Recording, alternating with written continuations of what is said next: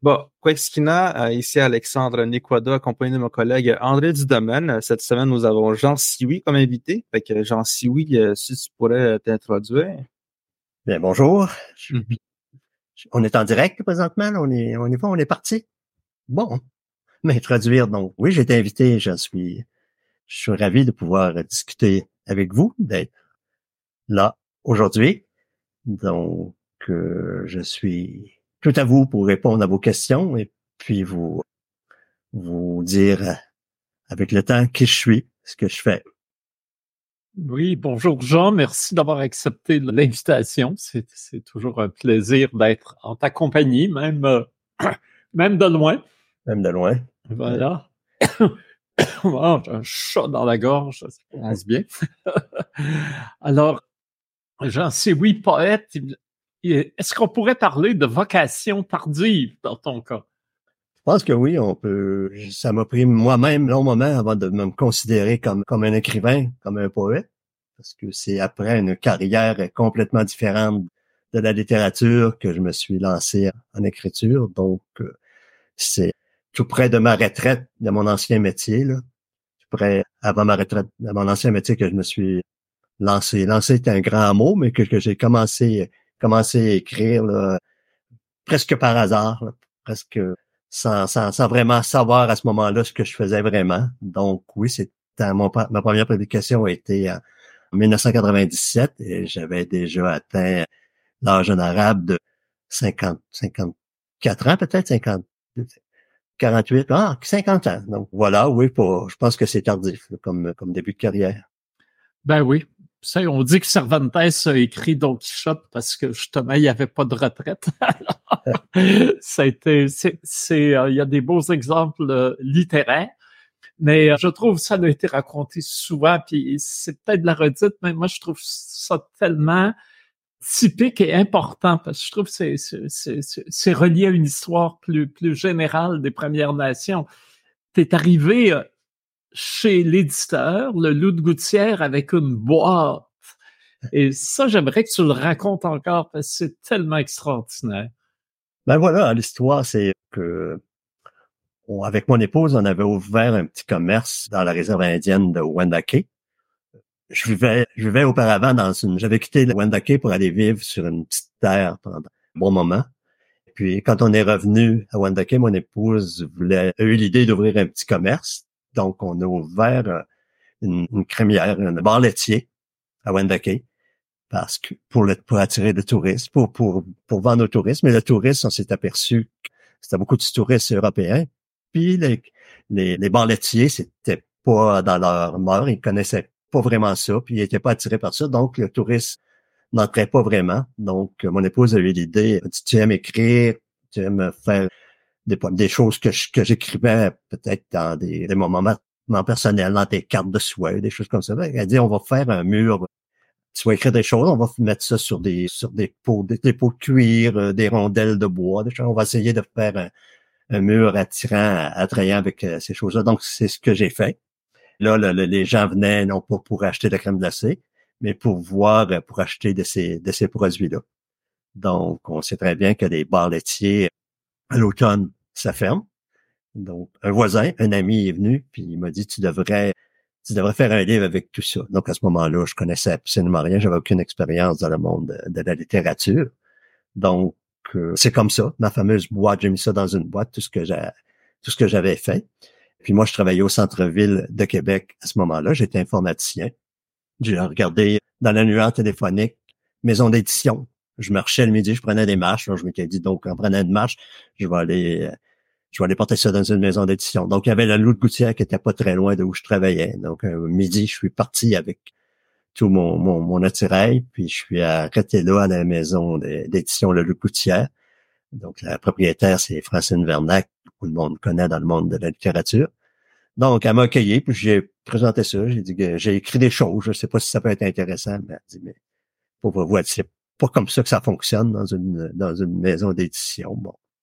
OK, pas pire que ça. Je, je, je, vais, repartir avec mes choses, mais heureusement, elle a dit, j'avais envie en fin de semaine de faire quelque chose de, de différent. Elle dit, laisse-moi tes, laisse-moi tes choses. Elle dit, je vais apporter ça, puis je vais regarder ça en fin de semaine chez moi. Donc, euh, le, lundi suivant, on était le vendredi, le lundi suivant, quand je suis arrivé euh, au travail, mon téléphone clignotait, puis c'était Francine, c'était le Gouttière qui me qui m'avait laissé un message. Viens nous revoir ce midi. On va, on a, on a, j'ai hâte de parler. Donc, je suis retourné à, au Gouttière, puis il a dit, on va, c'est intéressant, on va te publier. Donc, euh, c'est bizarrement comme ça, sans que je connaisse vraiment le, métier, sans que je connaisse le monde de, l'édition, que ça a commencé. Donc, euh, il m'a donné à ce moment-là, elle m'a présenté Sylvie Nicolas, à ce moment-là, qui travaillait pour le Gouttière, à l'édition de Le Gouttière. Et puis, on a commencé à travailler ensemble, et puis, on ne s'est jamais quitté depuis, ce, depuis cette époque. Donc, euh, oui, c'est vraiment par hasard que mon métier, euh, que mon travail d'écrivain a commencé. Quelques années après, j'ai pris, c'est en 97, c'est trois ans, quelques années, quatre ans. Après, j'ai pris ma retraite du métier d'informaticien. Et puis, je suis allé à l'Université Laval à l'âge de 54 ans, faire un baccalauréat en création littéraire, en études autochtones. Donc, euh, c'est après cette, euh, c'est après avoir, avoir obtenu ce diplôme-là qu'avec le Conseil des arts du Canada, j'ai commencé des, des résidences d'écrivains autochtones en début de carrière.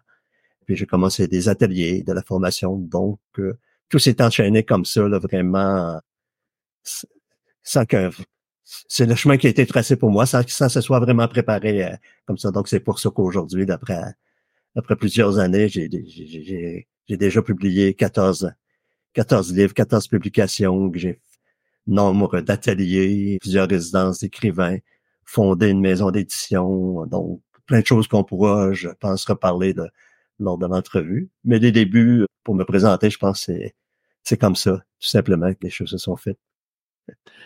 Oui, je trouve euh, aussi, je sais pas, moi, c'est peut-être aussi l'âge qui fait ça, mais je suis très sensible à comment les lieux évoluent. Hein. Par exemple, ici, maintenant, bon, c'est le, le, foutoir de Terres en Vue, mais avant, c'était une manufacture. C'est des gens, tout le quartier ici, c'était des ouvrières beaucoup, parce que c'était des filatures. Et puis maintenant, on trouve des, des, festivals, des peintres, des ateliers de gravure. Mon voisin, c'est un ébéniste. De l'autre côté, c'est la costumière des, des ballets canadiens. Et c'est très typique, cette transformation de ce que Montréal est devenu aussi. Hein ça, euh, bref, de ce côté très, très anodin, mon espace.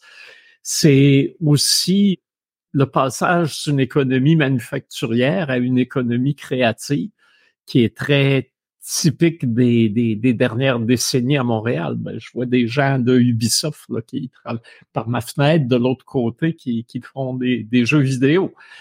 Puis je trouve aussi qu'il y a quelque chose de, du même ordre, de filière historique, de fil historique. Hein?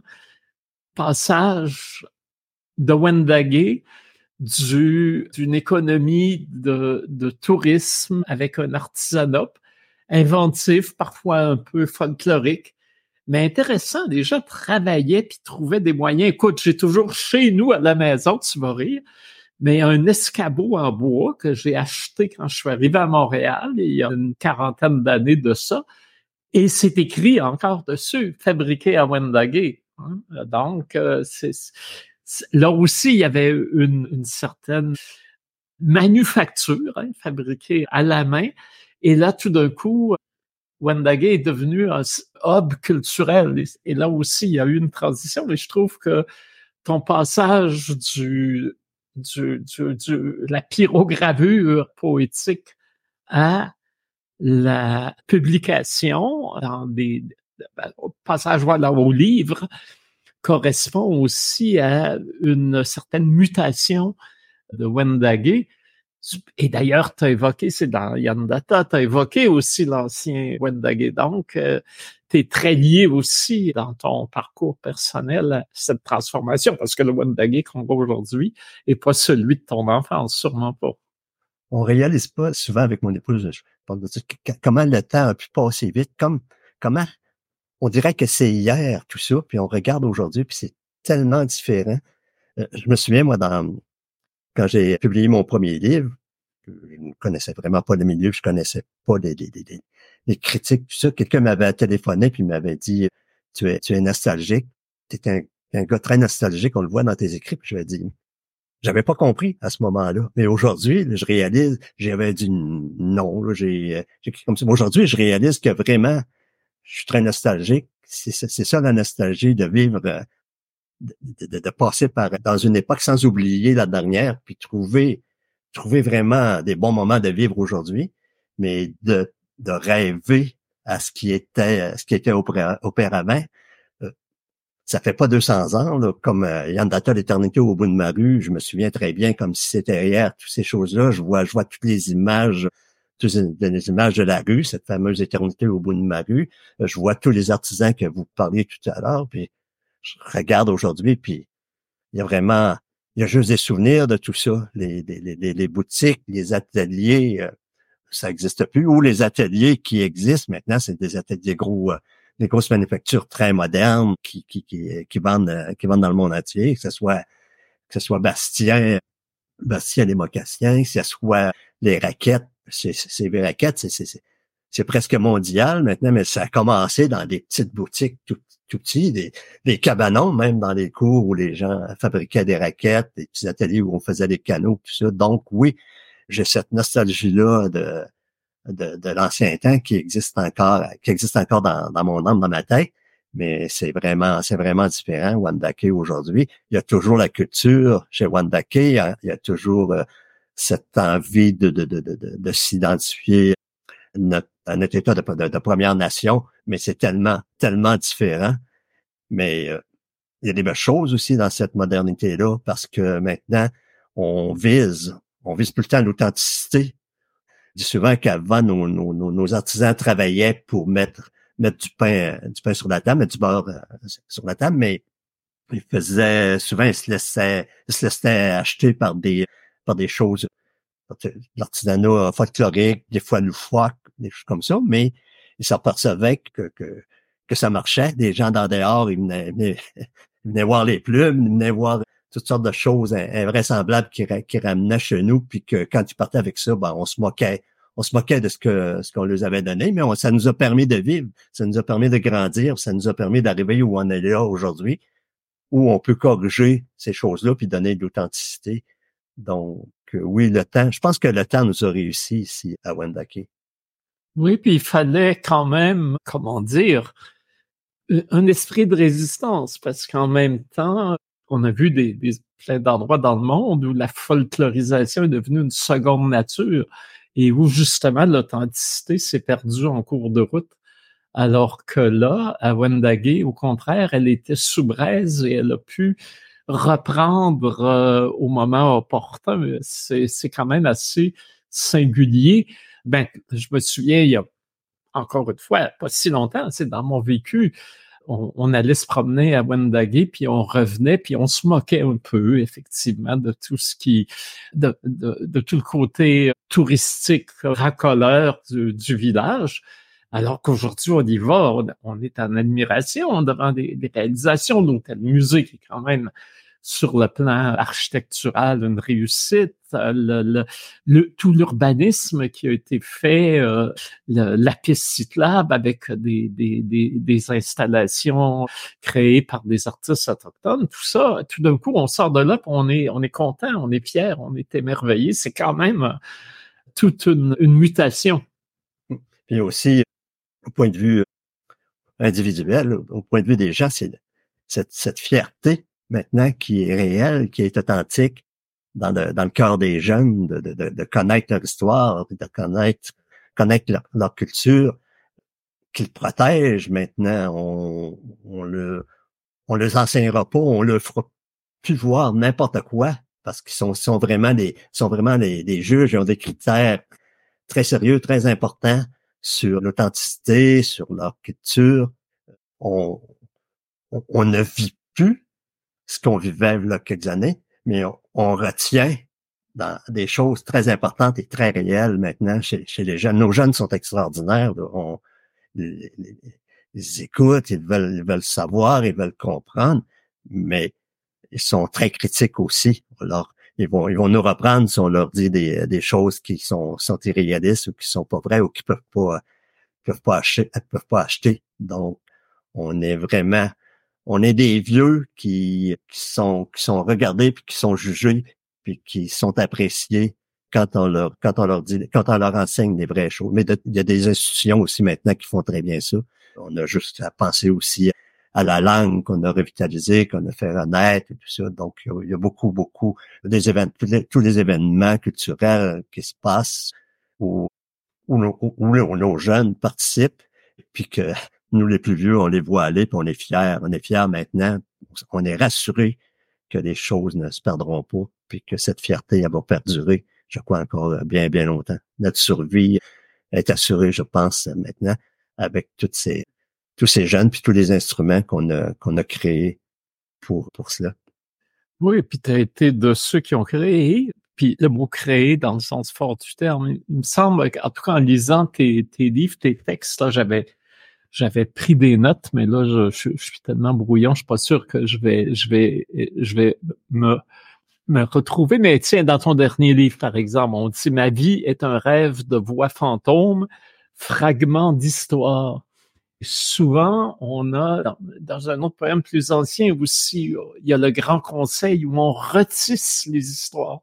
Je trouve intéressant parce que l'idée de tissage qui est, très proche de la raquette, justement, tu parles aussi à un moment donné, j'avance mon chemin. Ça, je trouvais aussi l'idée intéressante. Ce n'est pas, t'avances pas dans un chemin, t'avances le chemin. Et et souvent, on a l'impression, même dans, dans, des morceaux de temps, voilà, le dernier, euh, c'est bien le dernier recueil. Le dernier qui m'est Oui. Et euh, on voit, c'est magnifique d'ailleurs, des, des, des, photos anciennes de, ta famille. Et on a l'impression justement qu'il y a quelque chose qui aurait des morceaux qui, qui ont été éparpillés et que là, on recoue. J'ai l'impression qu'il y a que euh, cette, cette métaphore de retissage est derrière euh, tout, euh, toute, ta vie comme créateur, non? Ben, il y a un peu, il y a un peu deux pensées. Il y a une pensée d'offrir euh, aux gens d'extérieur, aux gens, à ceux qui ne vivent pas, bon, on peut pas dire vivre sur réserve parce qu'il y a des, des one dat partout, mais à notre, à notre nation, on a des choses, on, on, on doit parler avec les autres d'une façon, mais aussi comme écrivain, nos livres sont se promènent partout. On a, on a à écrire aussi pour les autres, les autres lecteurs qui sont pas des, qui sont pas de, de notre nation. Donc, c'est agréable de voir que les gens de chez nous me lisent, apprennent des choses, peut-être pas, ou se rappellent, se rappellent des choses qu'on peut en discuter. Souvent des choses que je peux, qui peuvent être comiques, avec qu'on peut, qu'on peut rire ensemble de ces choses-là en se rappelant des souvenirs, mais aussi de la matière à réflexion pour les gens qui nous connaissent pas, qui peuvent donner goût de vraiment nous connaître d'une façon différente, les gens des, des gens des Premières Nations. J'essaie d'écrire pour que ce soit réflexif, que des gens peuvent prendre ça. Euh, S'ils veulent les prendre pour connaître les Premières Nations, tant mieux on, les accueille, mais s'ils veulent les prendre dans un tout un autre contexte euh, personnel qui est très loin des Premières Nations, ben ça peut être aussi euh, intéressant, intéressant pour eux autres. Mais, mais j'ai grand plaisir de, de, de, de, rencontrer des gens de chez nous à travers ces écrits-là, puis d'en parler, puis d'en discuter, puis de, de, redonner vie ou goût à certaines choses qui, qui doivent qui doivent persister. Des morceaux de temps peut le dernier livre, c'est un peu un recueil où euh, on parle de, liens avec les, gens d'extérieur, avec les Blancs, qui n'est pas péjoratif de, les appeler comme ça, pour permettre de, se voir autrement, de permettre de voir qu'on peut qu'une rencontre, rencontre est possible, mais d'une autre, avec une autre vision où, euh, où on n'est pas diminué ni d'un côté ni de l'autre, mais qu'on peut être des gens pareils qui sont capables de, se parler puis de mieux de mieux se comprendre dans un contexte différent de ce que l'histoire a toujours enseigné sur nous autres, sur la façon dont on a voulu, on a toujours voulu nous faire voir, mais maintenant qu'on peut euh, se faire voir euh, nous autres même dans une réalité autre que toute cette histoire souvent qui était qui était folklorique ou, je ne sais pas qui était d'un monde qui pourrait pouvait paraître supérieur à, à nous. Donc aujourd'hui, je pense qu'on est rendu dans une dans des décennies où on ne parle plus de supériorité, mais on, parle de différence, mais de belles différences. Donc, je pense qu'à travers mes écrits, c'est un peu, c'est ça que j'ai toujours fait attention, de raconter des choses, mais de pas, de pas, de, pas demander la pitié, mais au contraire de, de, demander des, des amitiés, puis des, des, des, des rencontres, puis de la connaissance, de la connaissance nouvelle. Mes livres sont pas toujours, c'est pas des livres d'histoire où tout est réel, mais je pense que c'est des histoires qui peuvent tendre vers, vers des réalités, des, réalités de, de, nos époques. Oui, on reviendra tantôt parce que c'est important. Comment, après avoir retissé d'une certaine façon l'identité, il y a des nouveaux liens qui peuvent être créés avec l'autre. C'est effectivement, c'est très présent dans, dans, ce, dans ce dernier recueil. Mais il y a autre chose euh, que, que j'aimerais regarder aussi avec toi. Je parle de forêt et de redon, tu parles souvent de bras. Et je me suis dit, est-ce que c'est pas au lit que tu écris tes poèmes d'abord? Non, absolument pas. Ben, au lit. C'est souvent au lit. Je pense que les écrivains sont tous comme ça. Des fois, on a de la misère à dormir, puis il faut se lever la nuit parce qu'il y a une idée qui nous passe, puis il faut la mettre sur, euh, faut la mettre tout de suite sur, euh, sur papier pour pas qu'elle soit perdue le lendemain matin au réveil. Mais j'écris plutôt, euh, disons, disons, au hasard de ce qui se passe dans ma vie, mais des petits hasards, des choses, des choses bien simples, des endroits où je peux être, ou, ou des pensées banales qui, peuvent qui peuvent m'arriver, qui, qui créent chez moi une émotion là, que je vais une émotion toute simple que je vais écrire un, mot ou deux. Euh, comment, je Par exemple, par exemple, il y a un de mes textes que je me souviens, j'étais sorti dehors, puis il y avait eu un coup de vent qui avait fait un peu de poussière, qui avait fait un tourbillon. Donc à partir de ça, j'ai écrit un tourbillon, mais c'est souvent comme ça. Ça peut être un arbre, ça peut être une feuille. J'aime bien écrire des choses qui m'ont euh, qui m'ont ému ou qui m'ont inspiré quand j'étais sur le territoire, par exemple, à me promener dans dans, dans, le bois, dans la nature, dans la nature sauvage. Mais il n'y a, y a, pas vraiment de moment précis où je vais où je vais écrire. C'est souvent c'est souvent un temps où bon, je commence à écrire, à mettre ça sur papier, je commence à écrire pour publication, mais il y a beaucoup de choses qui sont passées, de petites choses qui sont passées avant, qui m'amènent à vraiment arriver à un texte ou à un poème finalisé, fait mais c'est vraiment des, des, des, banalités, des petites choses de la vie, des émotions, des rencontres, des gens, des souvenirs qui, qui partent de, de deux ou trois mots que j'ai mis sur une feuille de papier que j'ai ramassé, que j'ai laissé dans mes tiroirs, puis que je ressors à un moment donné pour faire un tri parmi les choses que je voudrais parler. Il y en a que je garde pour moi. Il y en a d'autres avec que je veux partager. Donc, c'est ce qui fait mes, qui fait mes recueils. Oui, dans le fond, c'est la technique du carnet ou du bloc C'est vraiment la technique du carnet du moment. Et quand tu donnes des ateliers, est-ce que c'est ce que tu recommandes à ceux qui veulent s'initier à l'écriture? Les ateliers, c'est euh, c'est plutôt c'est plutôt un, moyen pour, euh, pour, pour dire à ces gens-là, à, ces écrivains qui peuvent qui peuvent écrire. Pour moi, la littérature a été qui n'existait, qui avait presque pas de littérature de Première Nation quand j'ai commencé euh, ces ateliers ou ces résidences d'écrivains autochtones. C'était un peu euh, moyen où j'essayais d'enseigner des choses, mais c'était plus un moyen de dire aux gens, on peut, on est capable. Il fallait arrêter d'être gêné, de penser que nous, les gens des Premières Nations, les Autochtones, on n'était pas capable d'écrire, on n'avait pas le, potentiel d'écrire, c'est tout à fait le contraire. Par nature, là, on avait on avait des émotions, des sens, on avait un âme d'écrivain, de, de poète là, extraordinaire, peut-être bien plus que bien d'autres générations à cause de tout ce qu'on a vécu. Donc, les ateliers, c'est plutôt un accompagnement pour ne pas passer mon temps à corriger, puis à dire c'est comme ça qu'il faut que ça se fasse, mais plutôt encourager. Regarde ce que tu dis là, là dans, avec tes, tes, tes mots simples, là, mais ça peut exploser. C'est grand, c'est formidable ce que, ce que je peux, ce que je peux lire dans, dans, dans le travail que tu me donnes là. Donc, oui, c'est possible. On est capable, on est capable d'écrire, on, est capable de se mettre, de se mettre au monde dans le monde, dans, dans le monde de la littérature. Donc, c'est, c'est un peu pour ça, c'est un peu, bon, pas une mission, mais un moyen de, de, de, de une plateforme pour les gens des Premières Nations. Donc depuis depuis des ateliers, depuis les premiers ateliers, il y a énormément de, de, de nouveaux auteurs qu'on peut lire, de gens qui sont passés dans ces ateliers-là, qui croyaient pas en eux, mais qui, qui aujourd'hui sont, sont reconnus puis qui ont des très beaux livres, des très beaux textes. Donc, c'est un peu pour ça. C'est un peu pour ça aussi que la, maison d'édition a été, a été créée.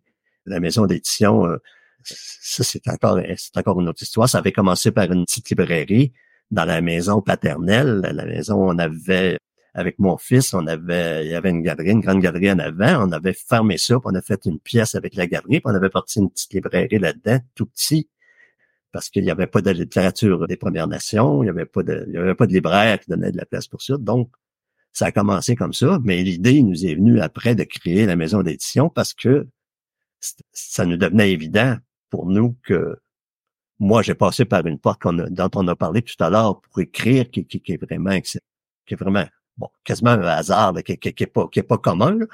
Donc, pour les gens des, des, des, des, écrivains des Premières Nations, ceux que j'ai eu dans les ateliers, tout ça, c'était plus difficile de publier parce que vous savez comme moi que pour publier dans une maison d'édition, euh, ils en reçoivent des manuscrits, ils en ont des, des, des, des quantités énormes de, de, manuscrits, puis ils prennent le manuscrit, ils regardent les premières pages, puis s'il y a des fautes, ben ils ferment tout ça, puis c'est rejeté puis des gens des, Premières Nations, les, Autochtones, souvent, c'est pas là, c'est leur langue seconde, le français, pour écrire, donc peut-être plus de fautes. Donc, c'était plus rejeté. C'était, c'était, c'était pas facile d'être accepté dans une maison d'édition. Donc, on a créé la maison d'édition dans, dans ce but-là pour les aider. On a dit, on va, on va mettre du temps, on va pas publier autant de livres, mais on va travailler des livres et puis euh, ça l'a ça l'a réussi. Aujourd'hui, on, est vraiment euh, on publie des, des, des, livres extraordinaires, des choses extraordinaires, mais on a travaillé avec les gens, on a donné confiance. Donc, une, première personne dans, une communauté éloignée, les gens qui voient qu'il y a un livre qui sort, c'est pour eux autres, au début, c'était extraordinaire, c'était, une grande fête puis des gens ailleurs qui voyaient que lui a réussi à écrire, ben pourquoi pas moi? Donc ça, ça, ça, ça, ça, a continué comme ça. Puis aujourd'hui, il n'y a plus de, il y a plus de complexe. Là. Les gens écrivent et puis sont, c'est des choses merveilleuses. C'est très beau, c'est très réussi. Oui, d'ailleurs, euh, les, je me souviens aussi de cette époque-là. J'avais rencontré à Québec, c'était Michel Noël qui m'avait présenté un jeune étudiant qui s'appelait qui s'appelle toujours d'ailleurs, Mauricio Gatti. Puis lui, il dit, ben oui, puis il se promenait partout, euh, il allait frapper à toutes les portes, puis il disait, vous avez des textes dans votre tiroir, là, faut, faut publier. Et il se faisait, et les, à l'université, les, ben, bien des gens disaient, c'est, c'est du temps perdu, ce qu'il fait là. C'est une littérature qui n'existe pas. Et c'est vraiment ce qu'on on entendait à l'époque. Et de fait, quand on regarde, dans notre, de notre vivant. Là, maintenant, euh, écoute, tu publies quand même chez Mémoire crier pas sur ma chaîne et donc euh, dans des, des maisons d'édition, comment dire, reconnues par tous. Là, pas, c'est pas seulement une spécialité Première Nation, il y a celle-là aussi, mais même là, il y a une maison d'édition qui publie en français et qui est logée à Wendagé, c'est quand même, on aurait dit ça il y a 20 ans que ça allait arriver, les gens ne nous auraient pas cru. Mmh oui, ben c'est ça, c'est vraiment, c'est quasiment une révolution. Là. Puis il y a eu, il y a eu plusieurs événements au travers de tout ça qui nous a fait connaître. Qu'on parle du projet des, des métitons qu'on a eu à un moment donné, qu'on, qu'on a, que des gens, des gens de Première Nation ont commencé à écrire et correspondre dans, dans, un livre avec euh, avec des auteurs qui ne sont pas des Premières Nations, qui qui qui, qui étaient étudiés partout dans les universités. Donc il y a eu un réveil à un moment donné cette littérature-là existait. Et puis, ça a créé une fierté aussi parmi les auteurs des Premières Nations, une croyance en leur, potentiel, en ce que les autres aussi pouvaient, pouvaient, pouvaient entrer dans ce monde-là de, la littérature. qui, je pense qui est un honneur pour les pour les écrivains, là, qui est beaucoup plaisant pour les écrivains, mais qui, qui est aussi euh, très très riche pour les gens pour les gens qui, qui, qui, lisent cette littérature-là, pour apprendre des choses et puis euh, que, ce, soit pour peu, peu importe la, la, raison pour du, lecteur, que ce soit pour apprendre l'histoire pour nous connaître ou juste pour euh, se nourrir d'une nouvelle littérature sans, sans, sans, prétention historique ou peu importe. Donc, ça le, notre littérature comme, comme Première Nation, elle a beaucoup euh, peut répondre à, plusieurs à plusieurs besoins, à plusieurs visions. Donc, oui, on est on est aujourd'hui très important, je pense, dans le monde dans le monde littéraire. Rappelle-nous, pour la beauté de la chose, d'où vient le nom Anénorak. C'était aussi un récit que tu avais publié à l'origine. Anénorak, c'est c'est mon ancêtre. Si on regarde dans le dans le dernier livre que j'ai publié, il y a mon arbre généalogique. Donc, tout en haut de tout en haut de l'arbre, vous allez voir Anénorak. Donc, c'est mon c'est l'ancêtre le plus loin qu'on connaît, qu'on connaît, qu'on est certain. Donc, c'est à partir de cette le nom de mon ancêtre qu'on a créé la librairie, la maison d'édition Anénorak. J'ai même publié des, des livres jeunesse où c'était Anénorak qui était le, le, le qui était, qui était le, le, vedette dans, ce livre-là. Donc, oui, c'est ça. C'est un nom, c'est dans mon arbre généalogique, c'est mon ancêtre le plus vieux. Est-ce que tu sais d'où vient l'étymologie du mot Anénorak? Est-ce que c'est, connu?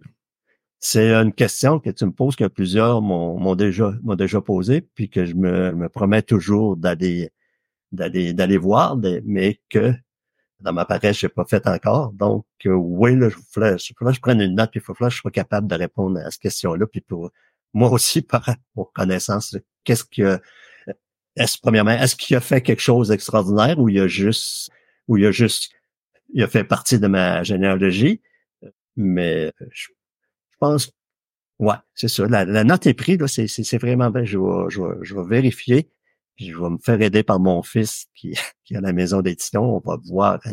Alors, c'est probablement plus que moi, ces jeunes-là, parce qu'ils sont plus curieux que, que je puisse l'être sur la, la généalogie et sur l'histoire. Donc, euh, oui, qu'à un moment donné, peut-être que je pourrais te répondre à cette question. Oui, euh, c'est donc euh, une autre page du carnet avec euh, en gros écrit Anénorak et avec un point d'interrogation. Mais aussi, autre chose, il y a, il y a l'épinette blanche, l'arbre de vie Huron Wanda que tu as mis à côté de, de, de, de la généalogie, hein, parce qu'on parle d'arbre généalogique aussi. Alors, peux-tu nous, nous parler de cet autre arbre hein, qui a pas mal. C'est une illustration. L'arbre, c'est ça, l'arbre, l'arbre de vie, c'est l'arbre des, des, des. Euh, mm-hmm. cette généalogie-là a été faite par le médecin euh, Christian Siwi chez, chez nous. Mm-hmm. qui il prend beaucoup de temps, lui, il connaît, c'est à peu près le, le, le, celui qui connaît le plus la généalogie des, des Rwanda. Donc, euh, le, dossier vient de lui, de sa sœur, d'ailleurs, qui, qui, a fait, qui a fait, qui a dessiné l'arbre mais c'est l'arbre de vie, c'est notre arbre, c'est notre emblème pour les Hurons, Hurons Wendat, cet, cet arbre-là. Mm-hmm. Mais je trouve intéressant que tu fasses un peu ce parallèle, parce que le, l'arbre généalogique, c'est quand même une notion qui nous vient beaucoup. oui, de l'arbre de vie, mais en même temps, c'est une notion qui est, qui est occidentale dans, avec l'état civil. Et là, avec les branches, les branches de l'arbre. Donc voilà, voilà. Alors, je trouve intéressant. Et on parlait aussi, justement, du nom Anénorak, mais aussi de la revitalisation de, de la langue Wendat, qui est quand même quelque chose là aussi d'assez singulier, où le, les, universitaires, les contacts avec d'autres Premières Nations, puis évidemment les, la volonté de, de, de la communauté aussi, tout ça c'est lié et il y a là une expérience, je pense, assez unique d'une langue qui qui a été euh, magané, drôlement magané par, par l'histoire et tout d'un coup avec laquelle les gens renouent.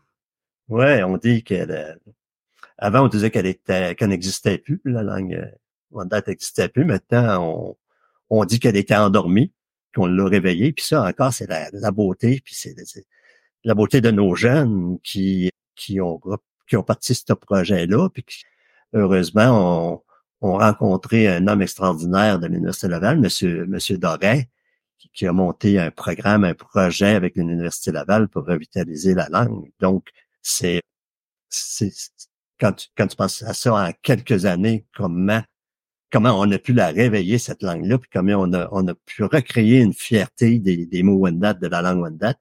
Donc, c'est, c'est, grandiose, c'est, extraordinaire. Au début, euh, ben, il y a des cours qui se donnent, il y a toutes sortes de il y a beaucoup de matériel maintenant, il y a même, même une grand-mère, dictionnaire de la, de la langue Wendat.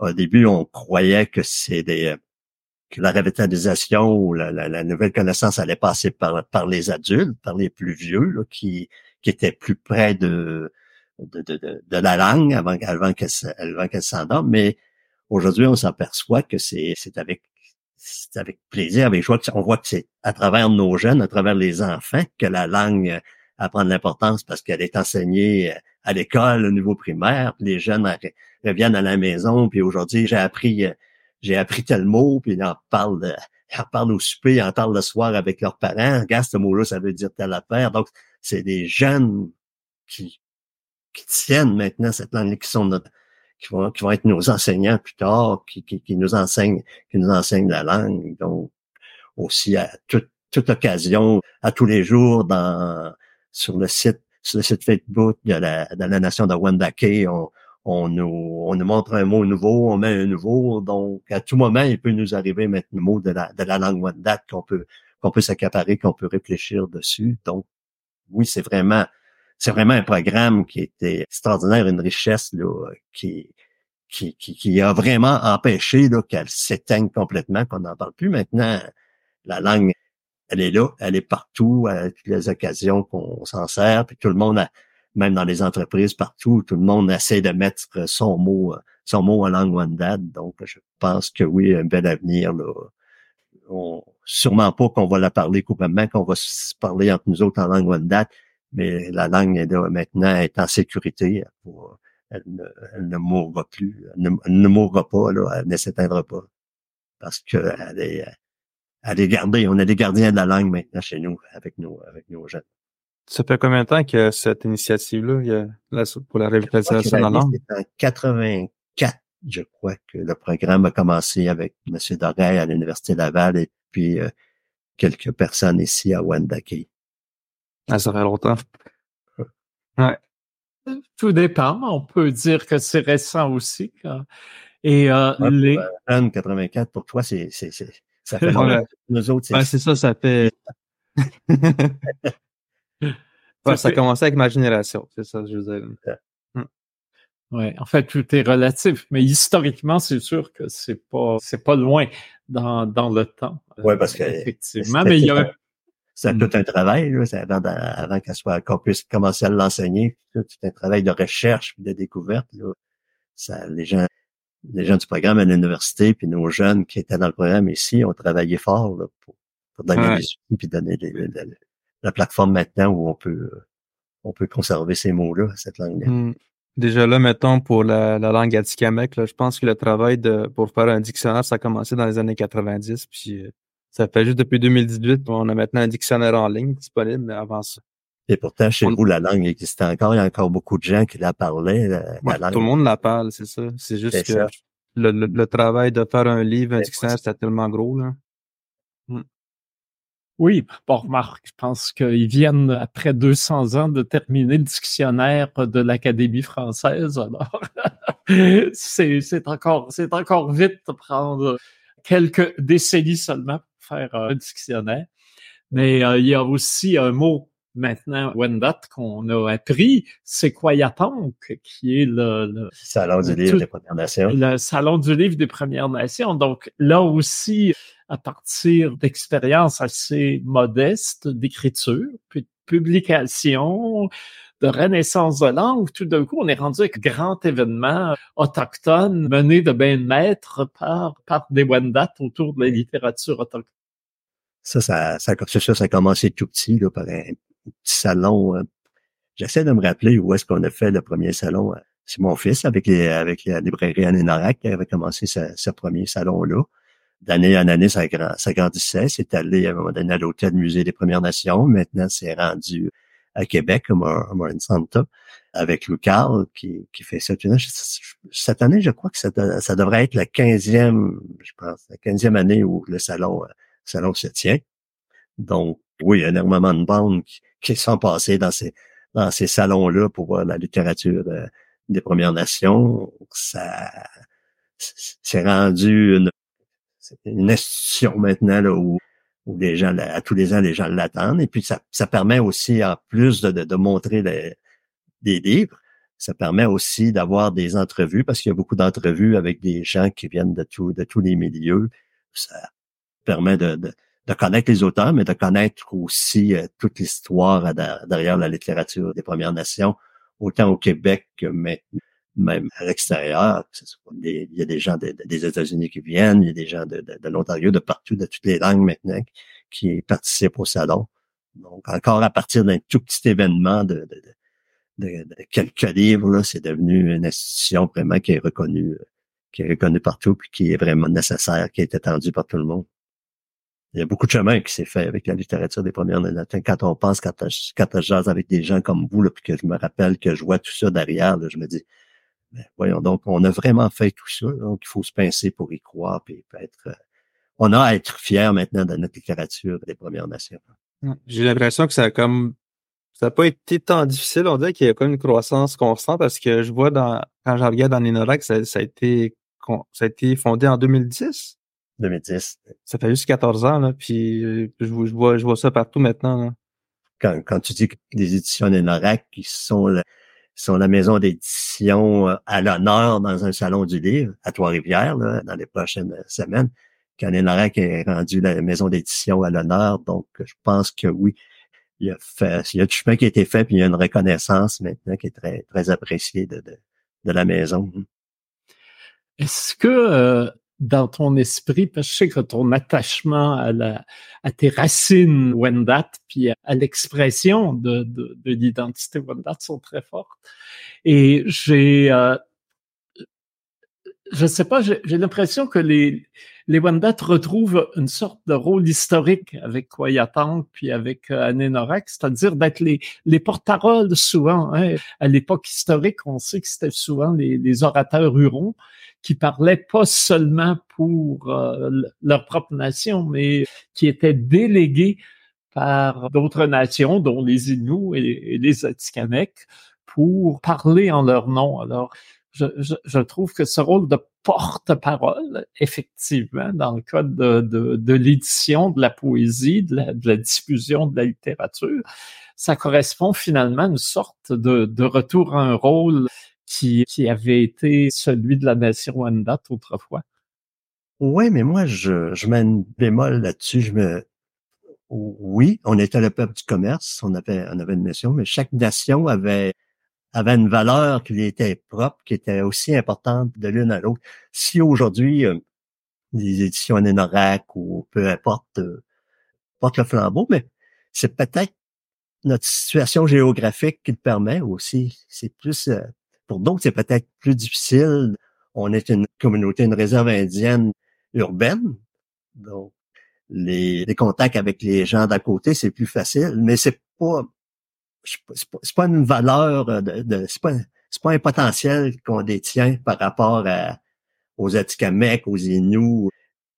Pour moi, on est, on est tous égaux, donc on se sert de, des avantages qu'on a, des avantages qui nous sont donnés, d'un lieu géographique ou de, de, je sais pas, je voudrais, veux pas, je veux pas nous valoriser par rapport aux autres. C'est vraiment, pour moi, c'est vraiment, on, on, se sert de la, de la des avantages qu'on a, mais euh, les auteurs, que ce soit un auteur Atikamek, que ce soit un auteur Inou, on, on, je pensé à Joséphine peu importe, là, ils sont, ils nous enrichissent chez nous. Donc, nous autres, on a la chance, à cause de, de où on est situé, puis des, de, de, de, de distribuer ces gens-là, de les faire connaître, mais c'est pas. Je pense pas que ce soit. Je voudrais pas que ce soit Anne Norek qui, qui, qui, qui, a les honneurs de tout ça. C'est tous ceux qui nous entourent. Nous autres, on se sert de. On se sert des, des, des, de, de, où on est ou de, de, de ce qu'on peut avoir pour faire avancer la cause. Mais la cause est remplie de, de, d'Antikamekw, d'Innu, de, de, de, de Mohawk, peu importe. Ouais, ben, Wendake, je trouve que c'est quand même un centre euh, urbain, mais les, les étudiants à Tikamek, ils vont aller à Wendake pour étudier, pour, mettons, être des professionnels. Puis Ben, j'imagine c'est que c'est ça, il y, a, il y, a plein, il y a plein de ressources, il y a plein de, de services euh, disponibles à Wendake. Fait que, naturellement, C'est les un gens. lieu de rencontre avantageux, là, Ouais. mais ce lieu de rencontre-là, il est, il est rempli, il est enrichi de tout le monde, tout le monde de partout, de toutes les nations, euh, quelles qu'elles soient. là. Oui, ben écoute, je pense que le, le commerçant a toute sa noblesse de commerçant, mais c'est sûr qu'il n'est pas toujours le fabricant de ce qu'il amène. Euh, C'est un rôle, c'est pas forcément une hiérarchie où où, on où- où il serait supérieur. Effectivement, il y a, il y a un positionnement qu'il place comme ça. D'ailleurs, cette conversation-là pourrait la faire longtemps. mais On pourrait évoquer le fait que si géographiquement les Wendat sont où ils sont, c'est justement à cause de leur position commerciale et diplomatique par rapport donc à un certain talent particulier qui les met pas forcément au-dessus des autres, mais qui leur assigne quand même une place particulière où ils accueillent et où effectivement ils permettent à d'autres de trouver des, des, des, des voies de passage. C'est pour faire, pour faire ça, pour, pour démontrer ça euh, simplement, c'est plus facile d'avoir une librairie à Wendake où l'autobus de la ville de Québec peut venir, une personne peut prendre l'autobus venir acheter livre à Wendake que peut-être à d'autres endroits, à Wemotachi ou n'importe où ailleurs où euh, ça va être plus long de prendre l'autobus pour aller à Wendake pour aller acheter un livre qu'à qu'à, Wendake. Donc, c'est un peu l'avantage qu'on a, qu'on, se sert. Puis, euh, sans rien de plus. Ah ben, je ferai attention. À, à Montaché, ils sont entrepreneurs aussi. Peut-être qu'ils vont ouvrir une librairie concurrente. non? Euh, Ils vont-tu asphalter le long chemin pour se rendre? C'est une bonne question. Est-ce que tu viens de remonter? Non, moi, je viens de Manoan. Euh, je, trouve, je trouve que le chemin de Wemontachi entre la Tuque et Wemont, c'est encore plus belle que celui de Manoan parce que les chemins sont plus grands, mais sont, sont pas asphaltés par contre. Mais le chemin est plus belle. Bon, ben alors il y a Mm. peut-être un avenir pour un libraire à Wémont. On va lancer l'idée. Peut-être une succursale d'Anénorac, qui sait? Ben oui. Je- il y a aussi, euh, on l'évoquait tantôt et je trouve ça intéressant. hein. J'ai eu des appels là, de, de Pointe-à-Calière et disent on devrait euh, passer à 2026 au 325e de la Grande Paix et dans lequel Gondi Aronc hein, a joué un, un très grand rôle. Cet automne, j'ai amené une équipe française de télé sur le Mont-Royal puis on était sur le belvédère Gondiaron. Je me, je me souviens, c'est nous qui l'avions organisé la cérémonie de dénomination au moment de ce maire Bourg. Conrad Sioui était là. Et le, ça avait été un coup de force. hein, et maintenant, c'est reconnu, c'est là. Et il y a, il y a vraiment eu là aussi une, une avancée importante de d'avoir remis à la mémoire collective les, un événement historique qui avait été complètement rayé des, des souvenirs et même de, et de l'enseignement, plus grave encore, de l'enseignement de l'histoire. Alors ça, c'est intéressant, mais je vois aussi que tu y fais allusion quand même dans, dans un texte et je me, me permets d'en lire un bout et, et tu t'adresses visiblement, ou en tout cas tu te positionnes ou tu positionnes en général les Premières Nations face à, ceux qui sont nos, nos voisins sur, sur, sur nos terres. Alors donc, tu dis, en chacun de nous, il y a ce pays mystérieux, hanté par des morceaux de temps. Nous nous rencontrons face au monde, moi qui chante terre des natifs, toi qui chantes terre de nos aïeux. Notre présence n'a que l'équivalence de notre amour enraciné sur une terre, possédée par une grande paix, écrite dans le journal d'une rencontre.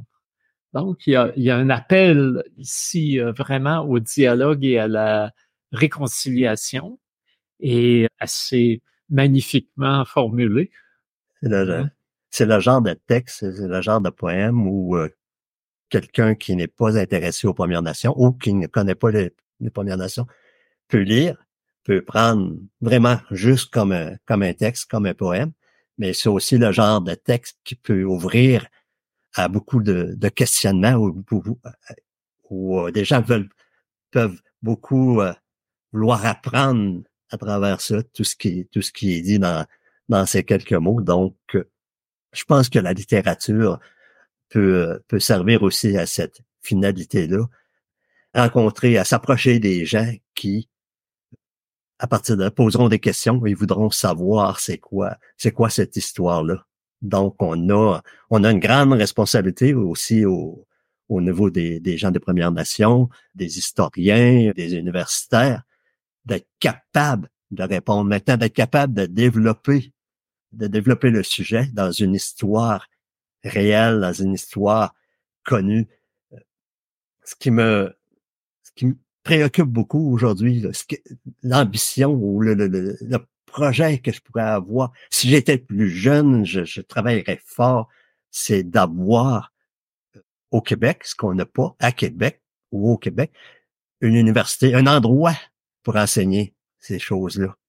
Parce que là, ce qu'on a dans des, universités, il y a des cours d'histoire de, autochtone, mais c'est vraiment, il y a beaucoup de folklore, beaucoup d'histoires pour le cinéma, des comme ça, mais vraiment de vraiment être capable d'enseigner, non pas juste aux non-autochtones, mais à nous-mêmes, de s'enseigner à nous-mêmes notre vraie histoire, de la garder, de l'écrire, de l'apprendre, de la connaître.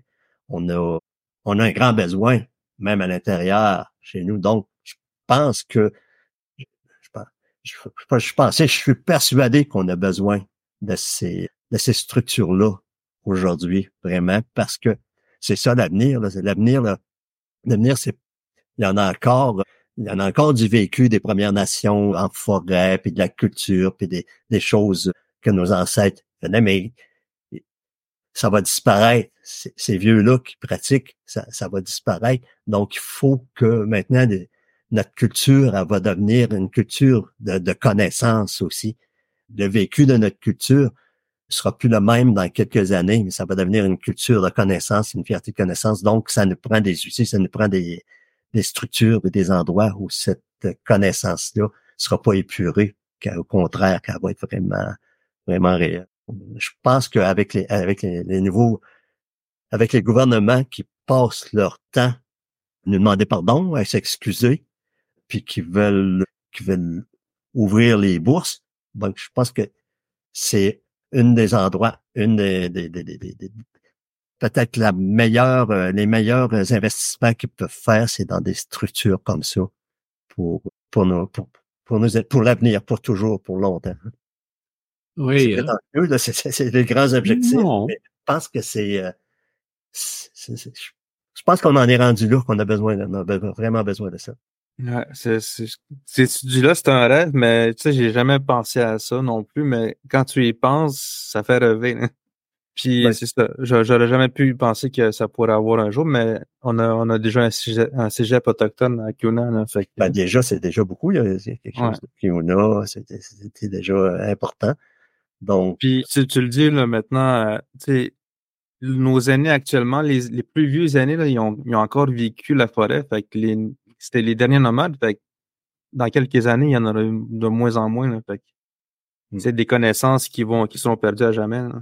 C'est ça. Ils la vivent mmh. euh, encore euh, une certaine, une certaine vie de, ce, de, ces, de cette culture-là, mais ça risque, ça risque de disparaître. Et ça peut, ça peut venir assez vite aussi nos vieux, là, c'est notre bibliothèque, c'est nos, nos ressources, mais les plus jeunes, les, les, plus jeunes ne vivent plus de la, même façon. On a beau aller sur le territoire et puis euh, on va toujours avoir envie d'aller sur le territoire, on va toujours avoir goût, on va toujours avoir plaisir d'aller sur le territoire, mais on vivra pas, on vivra pas du territoire comme comme nos, ancêtres vivent, aujourd'hui. Donc cette connaissance-là, peut-être qu'il faut la vivre à travers euh, à travers des plateformes académiques. Donc, il faut y réfléchir. J'ai pas, j'ai pas la solution parfaite, idéale, mais c'est bon qu'avec les jeunes et avec les autorités d'aujourd'hui, on y pense, on y réfléchisse.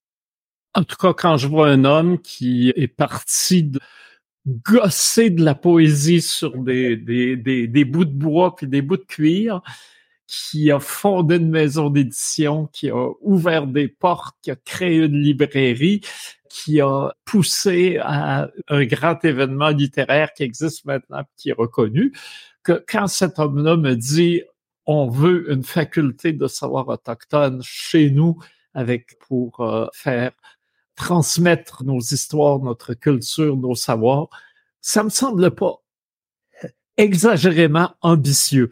Je pense que ça a quelque chose, comme le dit Alexandre, ça fait rêver, mais pour moi, ça me semble, quand ça vient de toi, rêve réalisable.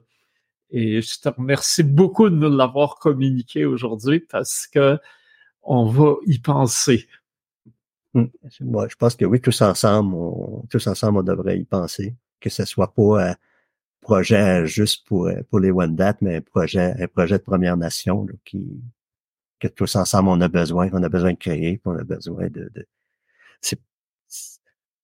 la, culture des la culture des Premières Nations, c'est pas juste pour juste pas juste pour les Wendat, c'est pour toutes les nations, tous ensemble, chacun à notre façon là, pour parce que chez les Premières Nations, on est d'une nation à l'autre, on est très différents, on a des, grandes différences, donc il faut les il faut les respecter puis les conserver euh, chacun c'est pour nous et pour le pour le monde entier aussi cette, cette distinction là puis c'est ces identités là. Ben écoute, Jean, ça a été vraiment un honneur de t'avoir avec nous. Merci d'avoir partagé tes, tes, visions, ton histoire, ta pensée. Et puis, m'excusez, Hein, euh, alors, des morceaux de temps, ça, ça va être dans toutes les bonnes librairies, ça vient de paraître. Mais on peut aussi euh, prendre le chemin de Wendagé, aller chez Norak et euh, se procurer les, les 14, ces 14 livres maintenant qu'on peut avoir pour et avoir l'œuvre complète de Jean Sioui, ben, complète pas encore complète, complète, puisqu'il y en a encore à venir hein, pour plusieurs années. Et euh, donc, et on va suivre avec beaucoup, beaucoup d'intérêt tout ce qui, tout ce qui s'en vient. Ça m'a fait plaisir, c'est extraordinaire. Mes livres et ceux des autres euh, auteurs des Premières Nations aussi. Mmh. Tout aussi bon. Merci. merci d'être avec nous, Jean. Fait que j'imagine qu'André, si on va se revoir la semaine prochaine. Oui, voilà, on va se dire à la semaine prochaine sur la rue Adadegen un autre, une autre victoire avec un seul mot, mais qui compte beaucoup, où on a réussi à changer la toponymie du territoire. On a maintenant un belvédère où on tire une rue à Nadegen. Et c'est pas fini. On continue à travailler aussi pour que les mots des histoires et l'affirmation des Premières Nations soient aussi une réalité dans la, dans la, le, le, le de, de ce qu'on voit dans le territoire, aussi bien euh, en ville qu'ailleurs. Hmm. Ouais. Peut-être qu'un jour, il va y avoir l'avenue à Ninorak. Oui, et, euh, une faculté euh, d'art, j'en sais oui. il n'aura pas besoin de porter mon nom, mais le nom à nous tous. bon, fait on se voit. Matachik Skina. Matachik. Ouais. Bye.